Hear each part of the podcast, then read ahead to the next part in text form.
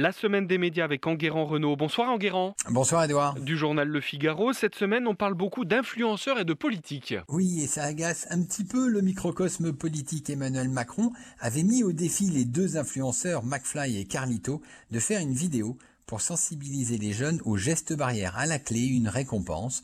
Si la vidéo dépasse les 10 millions de vues, eh bien, le président recevra les deux influenceurs à l'Elysée. Mais McFly et Carlito ont fait monter les enchères et ont exigé en retour que le président se soumette à un concours d'anecdotes. Écoutez tout d'abord cette vidéo. Faites une vidéo pour réexpliquer ces gestes. Et si vous avez 10 millions de vues, vous venez tourner à l'Elysée. Seulement si, à la fin, avec Emmanuel Macron, on fait un concours d'anecdotes. Alors, c'est oui Emmanuel Macron est OK pour un concours d'anecdotes. Nous acceptons Donc là, on y est là. Ouais, c'est. C'est la mission du président. Voilà. On doit faire quoi déjà? On doit parler des gestes barrières Les gestes barrières, bien Ouais. sûr. Je me souviens de ce monde où les seules barrières étaient celles dans les champs de vaches ou de brebis. Si l'on veut retrouver ces sensations d'hier, il faut appliquer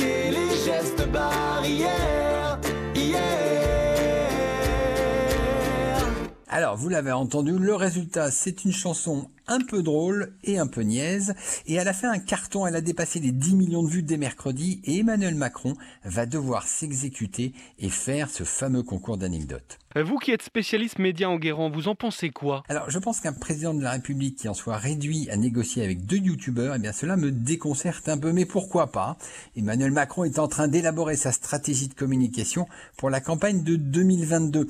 Quelles sont les cartes dont il dispose Quand il intervient seul à la télé pour parler de la crise sanitaire, c'est un carton plein avec plus de 30 millions de Français. Quand il intervient sur les médias sociaux, c'est aussi un succès. Rappelez-vous, son dialogue avec Rémi Buisine sur Brut en décembre a été vu par 7 millions d'internautes et la vidéo de McFly et Carlito a été très virale. En revanche, les traditionnelles émissions politiques à la télé ne font plus recette. Le dernier numéro de Vous avez la parole sur France 2 avec Gérald Darmanin et Marine Le Pen a réuni à peine 2 millions de téléspectateurs. Et pendant ce temps-là, le porte-parole du gouvernement, Gabriel Attal, lance une émission mensuelle sur YouTube et sur Twitch. Oui, alors certes, le résultat est un peu confus, mais Gabriel Attal a repris le vieux concept giscardien de la discussion au coin du feu. Cette fois, c'est avec des influenceurs dont Enjoy Phoenix, plus connu pour ses morning routines que pour ses analyses politiques. Et d'habitude, les vidéos d'Enjoy Phoenix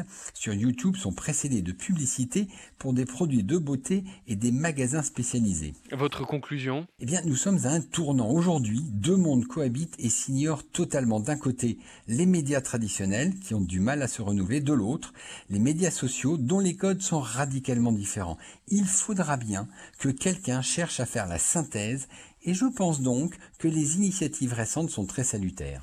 Évoquons maintenant la presse avec l'Australie qui a gagné son bras de fer contre Facebook. Oui, la semaine dernière, je vous parlais de cette bataille engagée entre le gouvernement australien, la presse du pays, et les deux champions Google et Facebook. Google avait accepté de rémunérer la presse grâce à des accords de licence, mais Facebook avait refusé et avait banni les pages des journaux de son réseau social. Eh bien, en début de semaine, Facebook a accepté de revenir à la table des négociations. Il devra trouver des accords avec les journaux. Et le gouvernement a fait voter une loi très importante qui instaure un arbitre en dernier ressort. En cas de désaccord entre la presse et les réseaux sociaux, eh bien cet arbitre pourra trancher pour l'un ou pour l'autre camp, ce qui est plutôt favorable à la presse. Quelles sont les leçons qu'on peut euh, retirer de ce bras de fer? Eh bien, cette victoire de l'Australie est applaudie partout dans le monde, car elle va inspirer d'autres pays dans leurs futures négociations avec Google et Facebook. Ainsi, le Canada a prévenu qu'il réfléchit lui aussi à instaurer un arbitre. Puis viendront les tours de l'Allemagne et d'autres pays européens. Autre leçon, la position des médias australiens a été renforcée par l'arrivée de Microsoft. Ce dernier se présente comme un recours à Google et Facebook. Il détient un moteur de recherche, Bing, et un réseau social, LinkedIn.